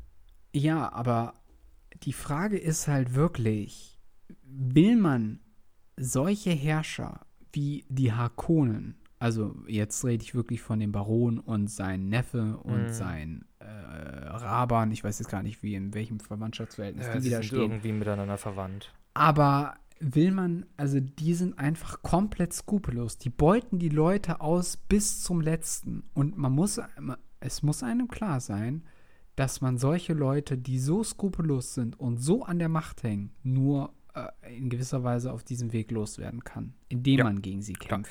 Wenn die einmal, also ich glaube auch nicht, dass irgendeine Strategie, die er jetzt einschlägt, um diesen Konflikt zu vermeiden, Erfolg haben wird. Die werden partout nicht von ihrer Macht abtreten wollen und die werden darum kämpfen. Und Mhm. deswegen, es wird darauf hinauslaufen, egal was er macht. Ja. Also davon bin ich 100% überzeugt. Ich kenne die weiteren Bücher nicht. Ich weiß nicht, wie, du, wie, wie viel du kennst, aber es wird darauf hinauslaufen. ich sag nur Fischsprecher. Fisch. Immer diese Hinweise, ich nichts weiß. Fischsprecher. So viel Nein, zu Oktopus, Das, ne? das, wird, das wird jetzt in dem Buch ja auch gar nicht wichtig, nein. Aber äh, ja, ich, äh, ich glaube auch, dass Dune ist so ein bisschen die Geschichte so, ähm, wenn man die in die Zukunft sehen kann, wenn man weiß, was passieren wird, ne, es erfüllt sich eine Prophezeiung von selbst oder wenn man die Zukunft weiß, wird es, aut aus, wird es automatisch quasi darauf hinauslaufen. Äh, halt dieses Self-Fulfilling Prophecy Zeug. Ich glaube, Mhm. Dune ist eine Geschichte, die das behandelt. Und egal, was du versuchst, was du, was du, wie du dich entscheidest, letzten Endes wird es doch irgendwie darauf, darauf hinauslaufen. Ja, ist halt so eine knifflige Frage. Ist alles Zufall oder doch alles Schicksal? Ne? Ja. Das ist ja quasi das, was dahinter steckt. Aber vielleicht müssen wir jetzt noch mal ganz schnell das Ende abhaken, weil das ist auch noch sehr, sehr interessant. Oh, da ne? kommt noch eine ganze Menge. Also, ach ja, einmal, eine Sache noch. Paul ist jetzt, äh, dadurch, dass er Jarmis getötet hat, ein Fremen und bekommt äh, zwei Namen. Einmal einen Stimmt. inneren Namen, äh, Usul, Den, den nur der Siege von S- Stilgar kennt. genau. Also quasi sein, sein familiärer Name quasi. Das ist aber sein, sein sehr privater Name, äh, Usul. Mhm. Äh, und das heißt so viel wie das Basis, ne? die, die, genau, das Fundament einer Säule, die Basis. ja. Sehr, sehr aufgeladener, sehr äh, äh, aufgeladener Name. äh. Und den Namen, den er wählt, ist Muad'Dib. Genau. Springmaus, ne? Eine Springmaus, genau. Die äh, wohl für Weisheit steht äh, und für äh, Nee, nee, nee. Sie sagen, weil er entscheidet sich nicht nur, dass sein Name Muhammedib sein wird, sondern er will Paul Muhammedib heißen, weil er seinen Atreides-Namen Paul von seinem Vater nicht ablegen will. Und daraufhin sagen die Fremen, oh, er ist nicht nur stark und kann kämpfen, sondern er ist auch noch weise. Hm, Aber du hast recht, Muad'Dib, die Wüstenmaus oder die Springmaus, hat eine besondere Bedeutung, weil sie halt in der Lage ist, in der Wüste zu überleben und äh, springt halt, um der Hitze zu entgehen. Ne? Glaube ich, mich zu erinnern. Aber ich habe es Genau, jetzt auch genau. nicht mehr genau. im Es ist auch noch irgendwas mit, die kann immer ihren Weg finden, weil sie irgendwie a- ihren eigenen, ihren eigenen Nordpol hat und Leute ihr irgendwie folgen können. Äh, Habe ich aber auch nicht mehr ganz so gut im Kopf, muss ich sagen. Ja, das ist, äh, ich muss auch sagen, äh, das Buch nimmt eine Geschwindigkeit auf, mit der man kaum mitkommt. Es also Also- in, im zweiten Buch passiert so unglaublich viel.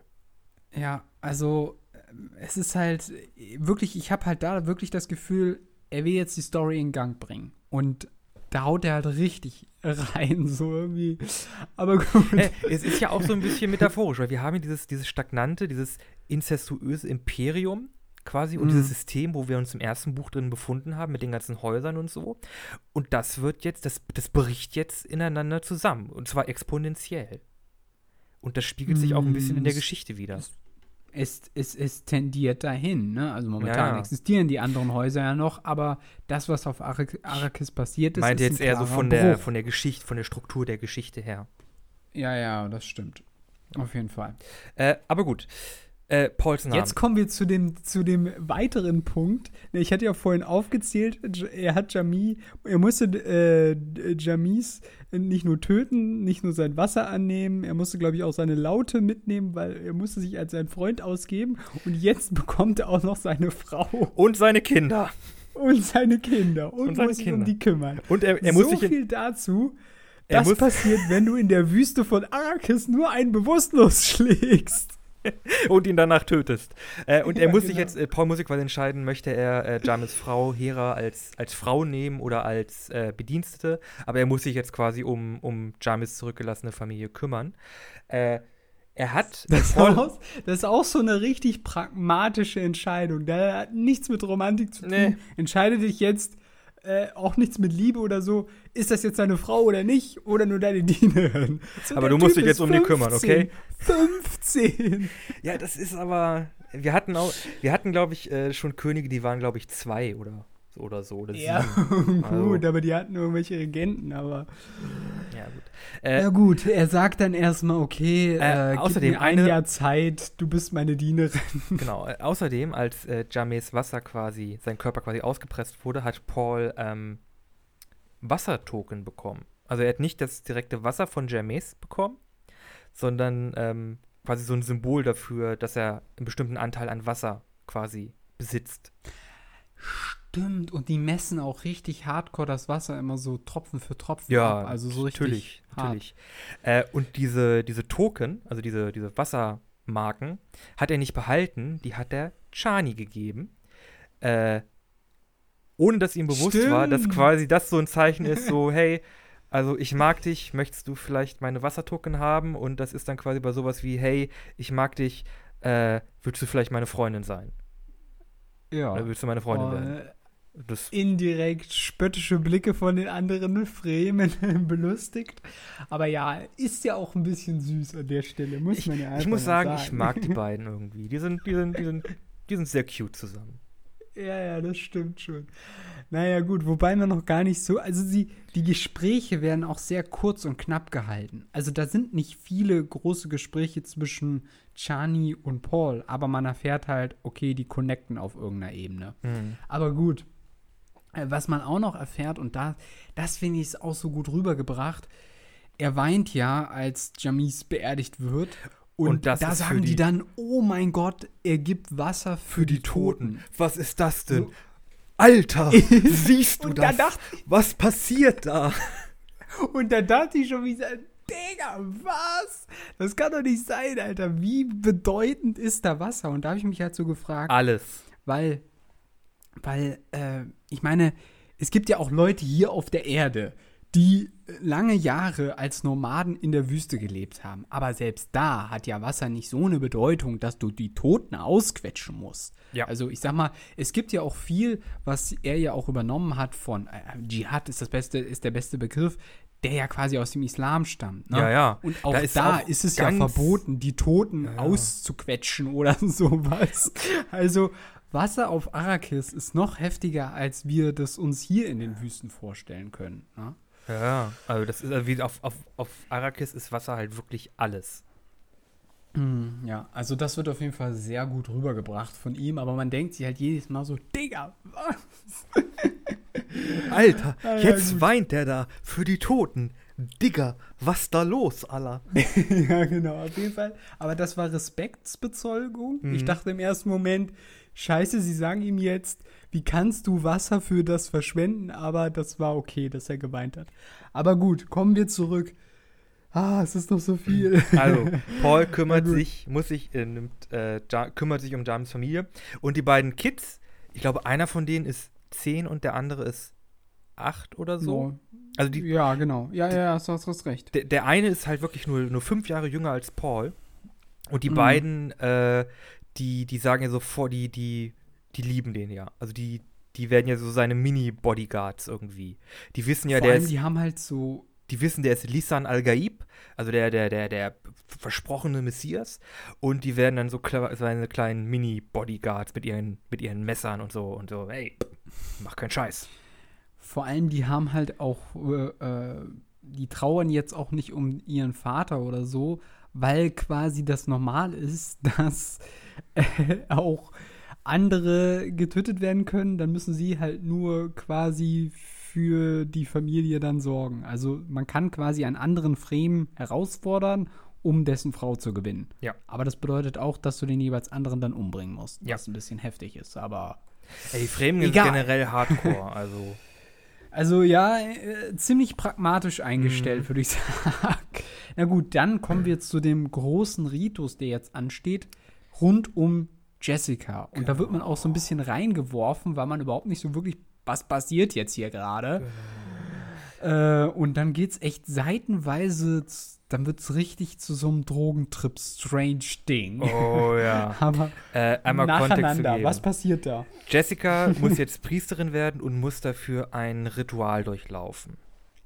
Ich habe den Namen des Rituals. Was man möglicherweise nicht überleben kann. Was man nicht überleben kann, denn äh, sie muss äh, im Grunde, äh, äh, von den Fremen wird es äh, Lebenswasser genannt. Was im Grunde so ein Hoch. Ich würde sagen, das ist. Ich würde sagen, das ist das Urin der, der Würmer. Nee, ich glaube, das ist, wenn ein Wurm, wenn ein Wurm geboren wird, irgendwie wird es das, dass das irgendwie aus, so. aus, dem, aus dem Ei noch mitkommt. Das ist das so, so, so äh, wie, wie Fruchtwasser, sowas. Hatte ich das verstanden? Okay, ja, gut, ja. Und das, das Zeug ist halt ja. hochgiftig. Mhm. Und genau, das da äh, bekommt Jessica jetzt quasi von Chani ein, einen Wasserschlauch überreicht, einen großen Wasserschlauch, der halt voll ist mit diesem Zeug und das muss Jessica halt trinken. Da bin ich so ein bisschen am struggeln gewesen, weil es wird ja beschrieben, dass Chani so ein bisschen, ja, so ein bisschen, wie soll ich sagen, so ein bisschen hinterhältig wirkt in dem Moment. Also man hat so ein bisschen den Eindruck, in dem Moment, hm, betrügen die Fremen Jessica und Paul jetzt doch noch am Schluss? So, also, ja. was passiert da jetzt gerade so ein bisschen? Weil da hatte ich den Eindruck, sie will ihn, sie vielleicht sogar vergiften. Ist Chani vielleicht hinter der Position von Jessica her gewesen? Nee, Jessica hatte Aber, ja noch keine Position. Also, ja, genau. Das macht Aber wenig Sinn. sie wird ja dann, sie wird ja dann relativ schnell zu dieser äh, Sayadid ausgesprochen. Das ist, glaube ich, so eine Art Frau, die der ehrwürdigen Mutter unterstellt ist, quasi. Genau. Na? Und das, genau, das übernimmt dann Chani und sie, also Jessica, wird jetzt zur ehrwürdigen Mutter. In so einem Ritual. Transfer. Nein, nein, er, erst, nee, nee, warte, warte. Erstmal trinkt okay. sie das Lebenswasser. Das Zeug ist ja hochgiftig. Und da merken wir wieder, wie sich die Wahrnehmung von jemandem verändert. Also die Zeit für Jessica wird, äh, wird langsamer und sie spürt quasi jede einzelne Zelle ihres Körpers und kann ihr Bewusstsein durch ihren kompletten Körper auf so einem subatomaren Level bewegen. Mhm. Und diese Fertigkeit benutzt sie quasi, um zu sagen, also sie spürt überall in ihrem Körper dieses Gift oder sie spürt, wo das Gift ist in ihrem Körper und kann mhm. dann wirklich auf molekularer, molekularer Ebene quasi sagen, okay, hier und das, das, das, das, das und das tauschen wir jetzt aus und dann ist es nicht mehr giftig. Ja. Und das ist quasi also so. Sie ist quasi ein Atom, hat aber gleichzeitig Kontrolle über alle anderen Atome. Genau. Also es ist richtig, also was er, also was äh, Frank Herbert da beschreibt, ist wirklich crazy. Also das muss man wirklich sagen. Also das so Ja. irgendwie da noch das Partikel und da noch das Partikel, dann die und die Wesen und was? Was passiert hier Ja, gerade? es wird halt, wird halt richtig trippy. Und ich fand es eigentlich auch ganz interessant. Das ist ja eigentlich quasi das komplette Gegenteil von dem, was Paul passiert. Ähm, Ja, Also Pauls Verstand geht ja quasi nach außen. Der geht in die Zeit, in das Universum. Äh, er sieht der Zeit und das Stimmt. Universum als, ja, ja. als, als äh, physische Dinge. Und bei Jessica ist das quasi alles nach innen gerichtet jetzt. Also, äh, oder in dem Moment, alles nach innen gerichtet. Ja, aber vielleicht ist das ja auch ein interessanter Aspekt. Also äh, vielleicht will, äh, will der Autor da quasi den Unterschied zwischen einem weiblichen und einem männlichen Benny Gesserit aussagen. Hm. Weil ein winziges Atom ist gleichzeitig ein Universum, wie auch das Universum Hm. ist ein winziges Atom. Also, ne, also das ist ja quasi vielleicht so eine Übertragungskiste da an der Stelle, die er da versucht. Aber das ist, also wie er es beschreibt, das ist schon crazy. Also da muss ich schon sagen, Respekt, weil ich weiß auch nicht, also das ist schon heftig. Ich glaube, sowas könnte ich nicht so einfach aus dem Boden stampfen. Ich bin so mir ziemlich das sicher, dass da irgendwo LSD mit im Spiel war. Ja, das Gefühl habe ich auch. es ist, äh, ist, so ein äh, klein irgendwo bisschen. äh, Ein bisschen, ein bisschen, so ein bisschen, ne? So ein kleines Na gut, okay. bisschen, bisschen Speed. Aber was halt da passiert ist, äh, also wir erleben Jessica in einem Zustand der völligen Ekstase quasi, also der völligen in sich Gekehrtheit, gleichzeitig aber auch wow, Brain Explosion, weil nämlich jetzt auch das Bewusstsein der ehrwürdigen Mutter von dem Stamm in ihr übergeht und sie unterhalten sich quasi in Gedanken miteinander. Genau, und das ist Gleichzeitig stellt die ehrwürdige Mutter auch noch fest, dass sie schwanger ist. ja. Ja, und das und ist ein das- Problem. Ja, also dass das Wesen ja quasi auch alles in sich aufnimmt und auch das ganze Universum und alles spürt, was gerade Jessica spürt, was halt eigentlich voll, uh, weil das Gehirn des Kindes ist ja noch gar nicht wirklich ausgebildet. Also das fand ich ist auch so eine richtig tolle, so eine ähm, richtig tolle, wie soll ich das sagen? Also das ist, ich finde, das ist toll im Sinne von einer Mutterschaft, verstehst du? Weil viele sagen ja, okay, am Anfang ist das halt nur so ein Zellhaufen Brei, aber das ist so eine Hm, richtige. Andeutung, nein, das ist ein Lebewesen, das ist ein Mensch, was in einem Körper heranwächst. Das ist, das fand ich so richtig auch, also ich fand das irgendwie schön, wie er das beschreibt, dass da ein Lebewesen ist Mhm. und, und äh, Oder ein erklärt Bewusstsein. halt. Genau, ein Bewusstsein, ein Mensch, der da heranwächst. Und das fand ich wirklich so eine, wie soll ich sagen, so eine Hommage an, an, ja, an die Mutterschaft einfach auch. Ich, war- ich kann das nicht anders beschreiben. Ich fand, das war gut gemacht irgendwie an der Stelle. Auf jeden Fall, sie muss dann quasi per Gedankenkontrolle irgendwie es in Zusammenhang kriegen, ihr Kind zu beruhigen, gleichzeitig aber das ganze Leben der ehrwürdigen Mutter aufsaugen. Und die ehrwürdige Mutter hat ja auch quasi, also wir kriegen ja jetzt auch quasi, also die ehrwürdige Mutter hat quasi wie so ein Computer quasi alles, was die komplette Fremen-Geschichte in ihrem Kopf, auch von den vorherigen ehrwürdigen Muttern, Müttern. und das wird jetzt quasi alles in, in Jessica und in das, in das Kind runtergeladen und wir kriegen jetzt auch Also- die Fremen-Geschichte mit, also wo die überhaupt herkommen aus dem Universum, denn die sind eigentlich gar nicht von Arrakis ursprünglich. Ja, ja, ja, genau. Und also ihr müsst euch das so vorstellen, dass man quasi eine Tür aufstößt. Darin ist ein riesiger Saal mit Aktenschränken und da sind überall Gedanken, Erlebnisse, Geschichten von dieser einen ehrwürdigen Mutter, auf die sie jetzt da gerade getroffen sind. Und dann geht man an Ende dieses, äh, an Ende dieses Raums und das ist eine weitere Tür und die macht die auf. Und dann ist da noch noch eine. mal so ein fetter und noch Raum. eine. Und noch eine. genau so. Also das ist so ein bisschen oh, richtig crazy. Aber na gut, ja, aber das Gedankenverschmelzen ist irgendwann vorbei und Lady äh, und, und Jessica äh, spuckt jetzt äh, quasi dieses gereinigte Gift wieder aus und es ist jetzt quasi kein Gift mehr. Äh, es ist, ich habe den Namen wieder vergessen, aber es ist jetzt quasi äh, ja eine Spice-Droge. Oder, es, Ja. oder es, ist, es ist jetzt pure Spice, irgendwie so. Und äh, das wird jetzt quasi unter den Fremen verteilt. und die nehmen das quasi ein. Auch Paul. Auch Paul, obwohl er, dann auch einen er, er, er geht ja erstmal zu seiner Mutter hin und sagt ja, äh, also darf ich, darf ich das, darf ich das nehmen? Äh, weil fand ich eigentlich auch ganz cool, dass er erstmal zu seiner Mutter hingeht und sagt, darf ich, darf ich die Drogen, darf ich die Drogen nehmen? Und Jessica ist ja im Grunde zu dem Moment völlig fertig und sagt, ja, mach, komm, lass mich in Ruhe, ich muss mich jetzt erstmal hinlegen. Äh, ja, genau. aber Paul fragt halt erstmal, weil er mit Drogentrips jetzt schlechte Erfahrungen gemacht hat. Aber er nimmt letztendlich auch was von dem Zeug. Auch er ist dann wieder komplett, äh, wieder alle Gedanken strömen durch seinen Kopf.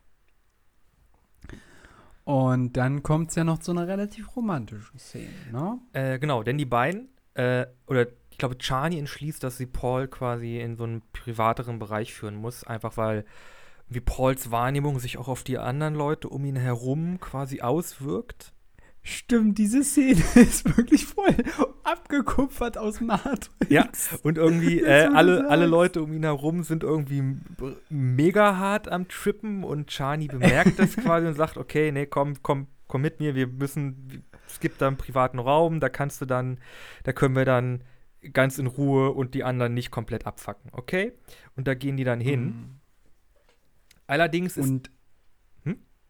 Jetzt kommt man halt wieder in die, also jetzt kommt Paul wieder in diesen Trouble, weil durch diese Drogen ist er halt wieder in diesem Mein-Ding, also wieder Gedankenströme überall. Äh, Das wird wirklich wie Wirbelstürme beschrieben. Mhm. Er kann das gar nicht mehr kontrollieren. Gleichzeitig sieht er aber auch Chani und ist mit ihr irgendwie in Verbindung, aber Mhm. kann sich Und- nicht an ihr halten und dann sieht er sie auch in unterschiedlichen Zeiten, Ja. Vergangenheit und Zukunft und bla bla Und und das wirkt sich ja auch auf ihn, geht's ihm gut? Und das wirkt sich ja auch auf sie aus. Und sie äh, hat ja auch das Zeug genommen und irgendwie ist da, das muss irgendeine psychische irgendein psychischer Drogentrip sein, denn sie ist ja dann auch irgendwie mit Paul in Verbindung. Und äh, Paul geht ja wirklich komplett Banana, Banane und nennt sie irgendwie äh, seine Quelle der Wüste und äh, Chani kriegt ja auch, ist ja auch voll am Trippen und äh, durch diese Connection zu Paul äh, sieht sie quasi auch, wie sie quasi äh, ihr Leben miteinander verbringen und sie sagt, äh, sie guckt an sich runter und sie kann das Kind, das, sie bei, das die beiden gezeugt haben, in ihren Armen sehen. Ja, ja, ja, genau. Also sie sagt ihm, dass er gegenüber anderen ausstrahlt, dass wiederum sie selber, also die anderen Personen, die Möglichkeit haben, in die Zukunft zu schauen. Das heißt, Paul besitzt allein aufgrund seiner Existenz die Möglichkeit, andere in die Lage zu versetzen, in ihre eigenen Zukünfte zu sehen. Und das ist schon ziemlich crazy. Ja. Und jetzt komme ich nochmal zu einem abschließenden Urteil über das, was mit äh, Paul so in seinen Gedanken und so weiter passiert. Ich finde, ähm, das ist das Interessante an ihm. Ich habe das ja schon mal gesagt.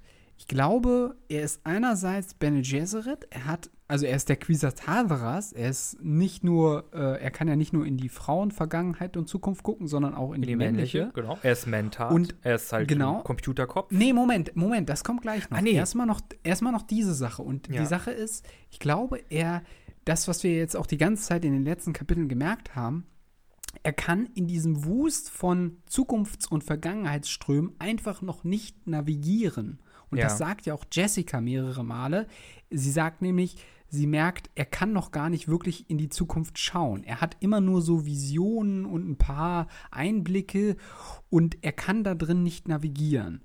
Gleichzeitig, und das ist dieser andere Aspekt, den ich gemerkt habe oder den ich jetzt festgestellt habe, er ist mentat. Das heißt, die Eindrücke, die er trotzdem, trotz diesem Wust, den er da bekommt, kann er im Gegensatz zu Jessica gleich einsortieren und versucht daraus eine Strategie zu machen für sich selber Mhm. und eine Taktik zu bilden. Ne? Gleichzeitig kann er aber eigentlich noch gar nicht in diesem Wust navigieren. Das heißt, er ist noch voll am Struggle mit sich selbst. Und er hat das große Problem, dass er einfach nicht zwischen, er ist gerade in seinen Gedanken und, aber er muss eigentlich auch auf seine Realität fixiert sein. Ja. Auch da ist er noch komplett am rotieren. Das kriegt er noch überhaupt nicht gebacken. Ja, es wird ja irgendwie beschrieben, dass er jetzt irgendwie drei Augen hat, die alle gleich, die halt in drei Richtungen gleichzeitig gucken. Und Mhm. diese Informationen, die kann er halt einfach noch nicht verarbeiten. das ist auf jeden Fall crazy. Ja, und Oh Mann, mit oh. Paul und Shani äh, zusammen in dieser Kammer auf Droge Sie endet. küssen sich ja auch. Küssen sie sich auch? Oder nee, sie küsst ihn. Ähm, ich glaube, er ist irgendwie dabei einzupennen oder so. Ich glaube, da passiert noch ein bisschen mehr, aber Ja, das ist dann so typische. Ausblende. Das ist äh, die geschmackvolle, geschmackvolle Schwarzblende. Äh, beenden wir, äh, beendet sich damit Buch 2, Moor Dieb. Und das nächste Buch würde dann heißen Der Prophet. Genau. Dazu aber ein andermal. Genau, zu einer weiteren Folge von Dune. Oder Buchclub Dune. Der letzten Folge, Ja. dem Finale. Dem Finale, ja. Ich bin mehr und mehr doch gespannt, auch wie der Film dazu aussieht. Ja, ich bin ja doch jetzt, äh, ich glaube, ein bisschen Fan geworden. es ließ sich nicht völlig vermeiden. Aber du bist ja sowieso Fan der ersten Stunde, also brauchen wir darüber nicht diskutieren. Ich finde das super. Also ich, äh, ich feiere das gerade richtig ab. Wie gesagt, ein paar Sachen, ja, okay, es ist halt auch schon, ist jetzt auch schon äh, fast 50 Jahre alt, das Buch. Äh, nee, ist 50 Mhm. Jahre alt. Äh, sind ein bisschen komisch gealtert, ja, aber ich denke immer noch, das ist, ähm, das hat auch so viele mystische Einschläge oder so spirituelle, ökologische Einschläge, die ich sehr interessant finde. Und die auch immer noch aktuell sind. Mm. Ja, ja, ja, auf jeden Fall. Würde ich auch sagen. Aber gut, wir sind schon lange dabei und wir müssen zu einem Abschluss kommen. Oh, Deswegen machen wir Stunden. jetzt hier machen wir hier einen Cut und stellen euch noch unsere Lieder für die Playlist vor. Bisschen anders. Die Playlist findet ihr auf Spotify. Da stellen ich und Nico jeweils zu jeder Folge einen Song von uns beiden rein. Und da sind schon eine ganze Menge zusammengekommen und diese Woche kommen auch noch welche hinzu. Nikolas, was hast du am Start? Ich habe von The Root Sandstorm. Okay, Äh, da ja quasi für die Atreides die Welt untergegangen ist, habe ich äh, Hurra, die Welt geht. Ne, Moment. Ah doch, da steht's ja. Hurra, die Welt geht unter von KIZ K-I-K.I.Z. Ich weiß nicht genau, wie sie geschrieben werden. Auf jeden Fall sehr cooler Song. Hat so ein bisschen Berlin-Flair äh, Flair irgendwie. Und ja, gebt ihn euch. Den da musst du mir später nochmal schicken. Hurra, die Welt geht unter. Ich, ich finde den schon. Hurra, die Welt geht unter. Ja, ja, ich, ich finde den schon. Okay. Äh, dann die letzten Sachen. Äh, ihr könnt uns auch online folgen. Äh, ihr könnt uns eine E-Mail schicken, wenn ihr äh, uns irgendwas mitteilen wollt zu Dune, zu anderen Formaten, zu Themen, die wir vielleicht mal behandeln können. Äh, unter der E-Mail-Adresse bisschen anders, podcast at gmail.com. Ihr findet uns auch auf Social Media, auf Instagram, auf der Seite bisschen anders, der Podcast, äh, wo ihr auch immer das Bild zur jeweiligen neuen Folge äh, sehen könnt in schön groß. Das ist ja auf den Webplayern nicht immer gegeben. Äh, jede Woche auch ein neues Bild. Und ihr könnt uns auf Facebook finden, in der Facebook-Gruppe Bisschen anders, der Podcast, wo ihr dann quasi auch alle Links zu den Folgen bekommt. Und da passiert ansonsten nicht allzu viel. Tja, naja. Genau. Aber äh, damit würde ich sagen, sind wir raus. Wir sind raus.